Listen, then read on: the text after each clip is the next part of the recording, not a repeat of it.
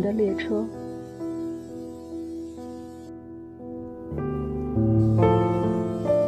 伊凡第三次乘火车旅行。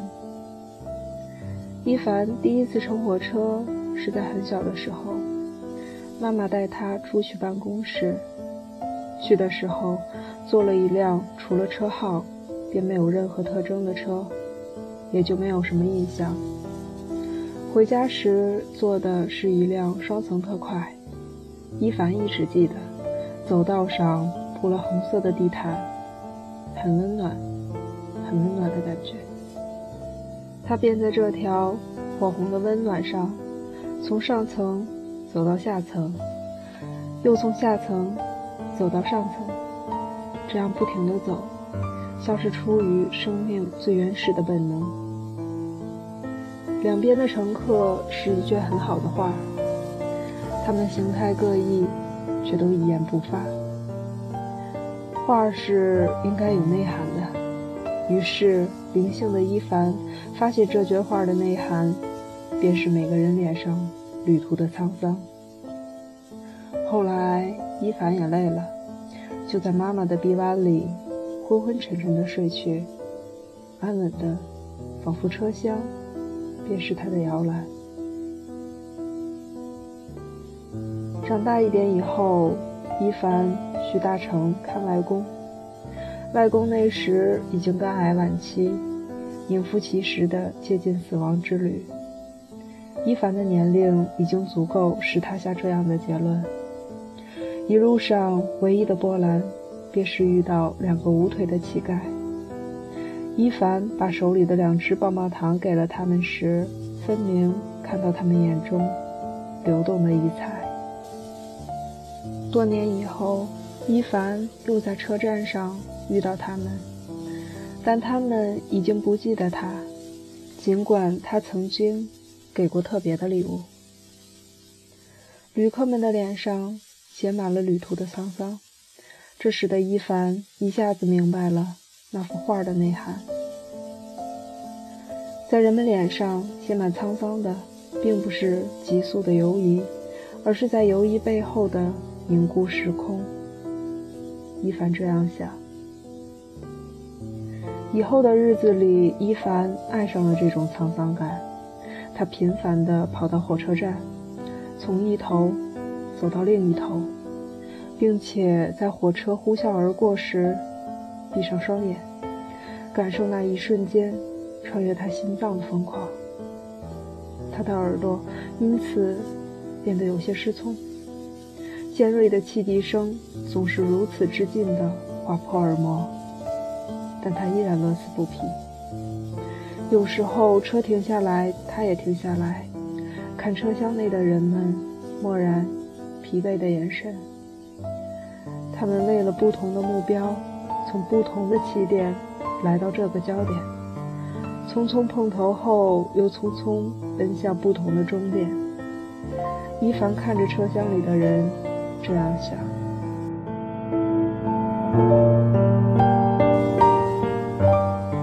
这一次，伊凡去参加夏令营，要坐十四个小时的火车。伊凡开始高兴。因为他终于可以找回那些失落已久的失落感。经过怎样的程序，然后上车，伊凡一直是心不在焉。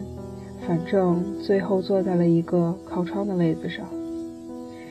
一百多同学都很兴奋，一上车便凑起来打牌，伊凡也不例外。但是不久后，他发现。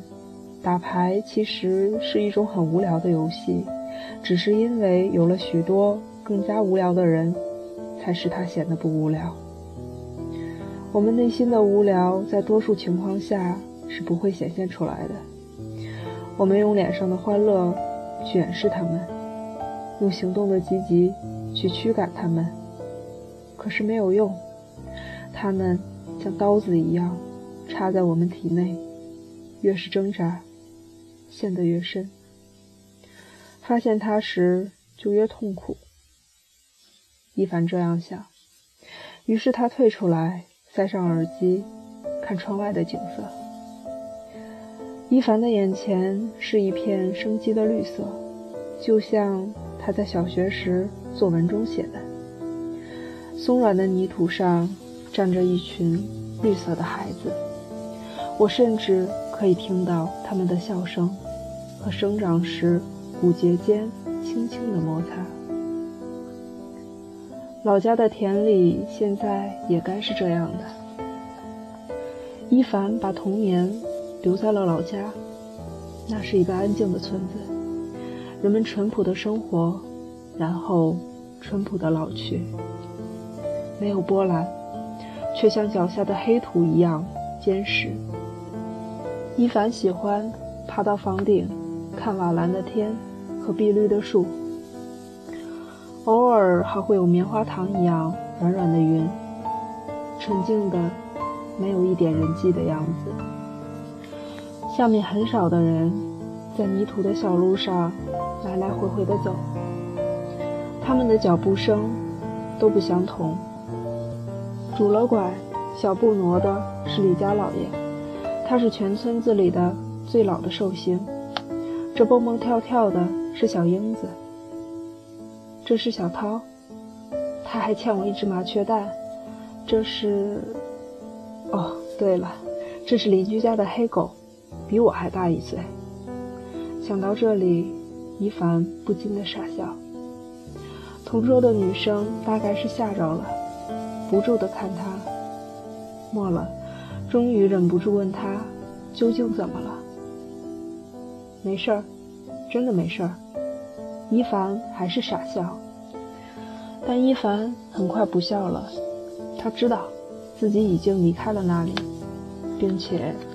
永远回不去了。他只有固执地在钢筋水泥的丛林里寻找灵性。虽然知道不可能有结果，但他已经完全抛弃了那个时代，而他也把它忘记了。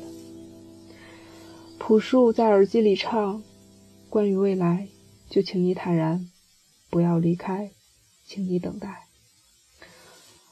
我们没有未来。”现在的未来是未来的现在，而未来的未来是永恒的消亡。一凡这样想。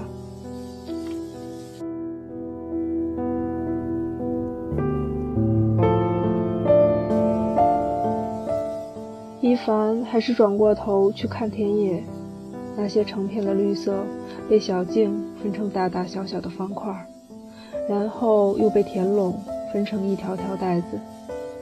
从伊凡眼前匆匆划过，仿佛永远没有尽头。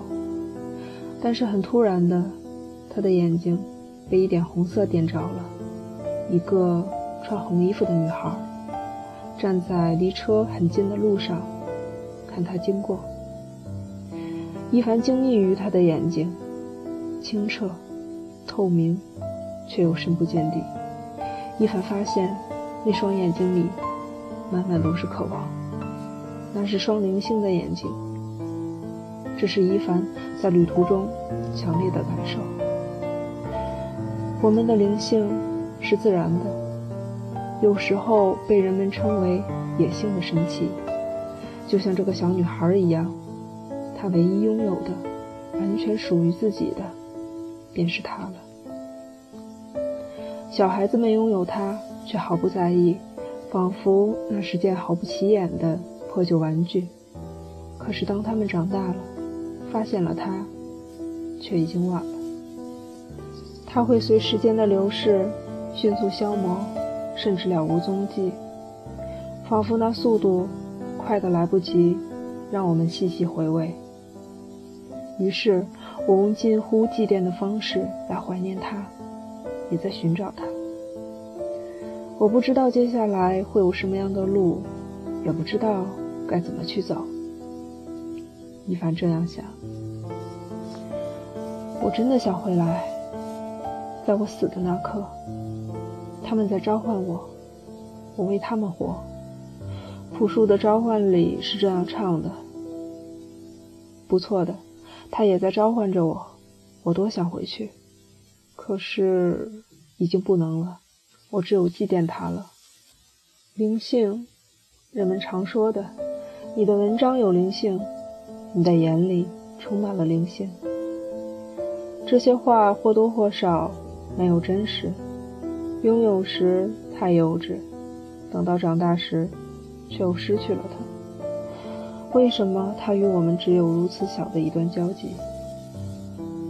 这样想来，也许精神病人的灵性是最多的，因为他们太接近真实，反而。被现实所抛弃，荒唐。伊凡欲哭无泪，他突然有一种很冲动的想法，他想去一家精神病院工作，看那些接近真实的人们，用心去听他们的话，然后用安静的话语让他们安静下来。伊凡的思想断了，他不知道如何继续下去。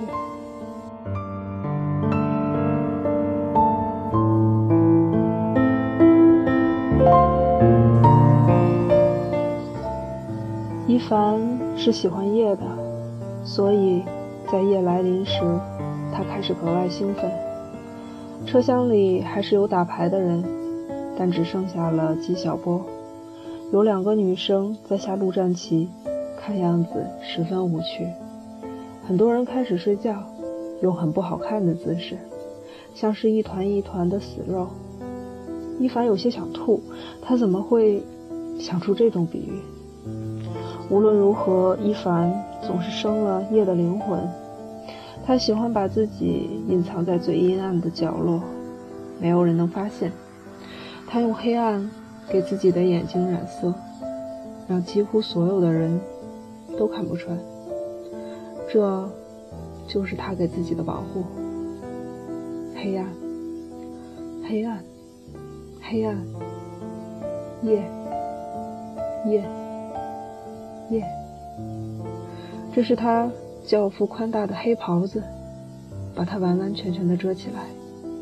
但是他永远不会忘记自己的伤痛，即使是在夜的袍子里。他初次来到城市时，没有同龄的孩子愿意接纳他。他满心的灵性在他们眼里一文不值。城市里是不需要这些的。于是他只有远远地躲在一边，看他们玩的得意洋洋。他们偶尔也会想起他，但那是他最不愿意接受的。他们一个一个轮流打他，优雅的不紧不慢，或者在他的头上插满草，满是枯黄；再或者把他带到一户人家门前，用力砸门，然后跑掉。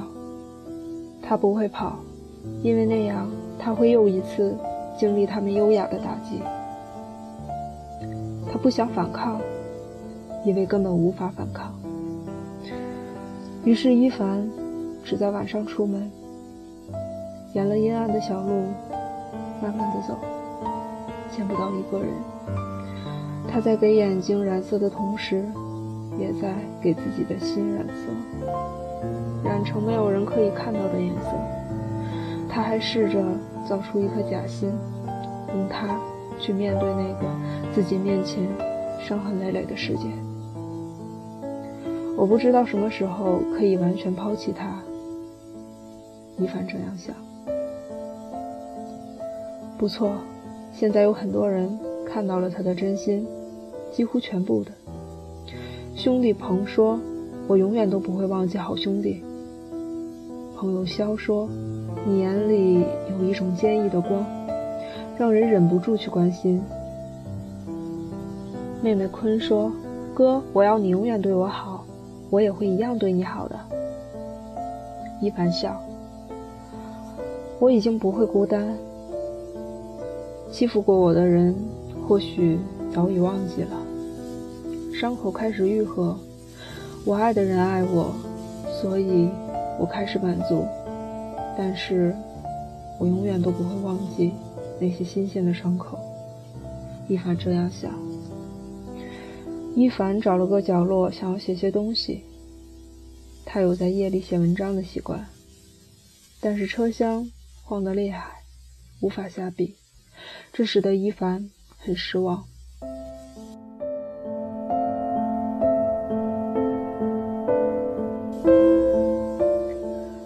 曾对伊凡说：“你的性格是夜，但你不要忘了，夜过去之后便是明天。”伊凡看手表，我离今天的明天还有两个小时。伊凡在七岁时便把“明日复明日”理解为明天永远是明天，永远不会到来。所以在他心中的概念里，明天前面永远加了某个定语，今天的明天，或是别的什么。但有时候伊凡也是相信明天的，尽管他知道。没有真正意义上的明天。伊凡是喜欢和平的，所以他希望明天、今天不会有战争。伊凡是牧羊座的，是阿瑞斯的孩子，可他却无可救药的爱上了和平。战争是人类为毁灭自己而创造出的东西，是一个悖论。它被人利用，也在同时利用人。它被人用来征服，也征服了人；它被人冠以恶名，也证明了人才是真正的恶。它把人类创造的文明与繁荣，通通打散，让他们支离破碎的沉入大海，不留一点痕迹。我不知道人们为什么会创造出战争。他在人类文明之初，便设计好一条毁灭的路。那是人类为自己设计的局。伊凡这样想。伊凡自从知道了战争之后，便花很长时间思考，思考关于战争的一切，关于和平的一切。但他知道，他永远不会明白。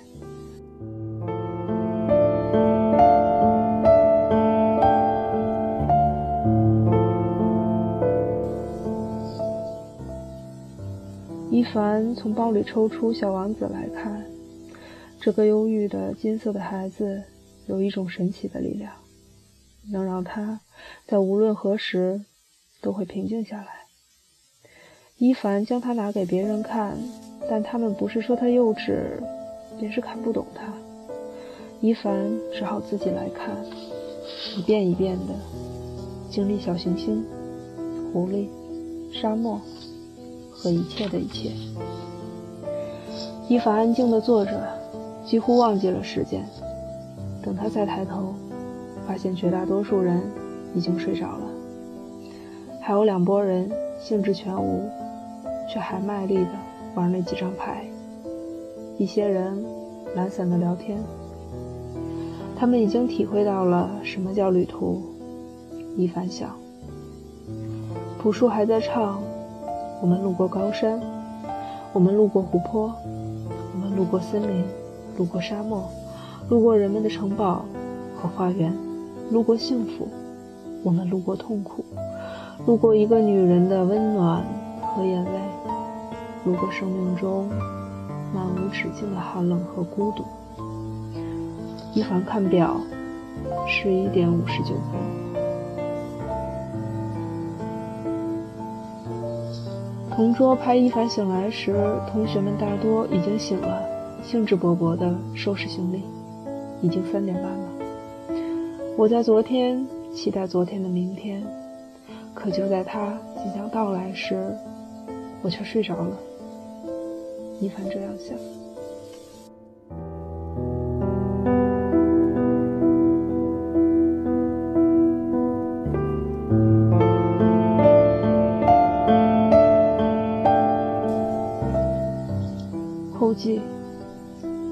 我是一凡，暑假里去北京参加夏令营。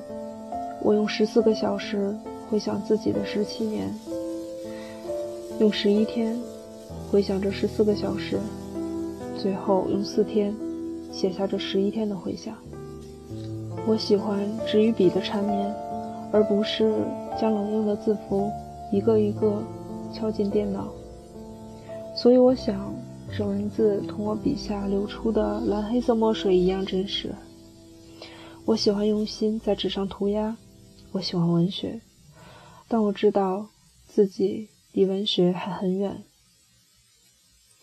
我不明白的是，为什么自己如此矛盾？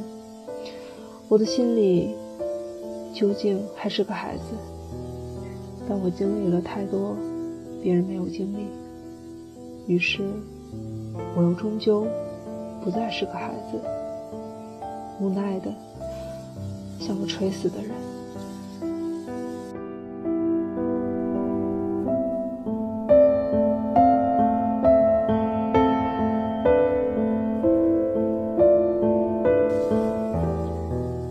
这篇文章名字叫做《伊凡的列车》，让我想起了一部叫做《周瑜的火车》的电影，他们很像。这里是荔枝 FM 四二零三七四有只兔子电台，我是任志小七，感谢收听，再见。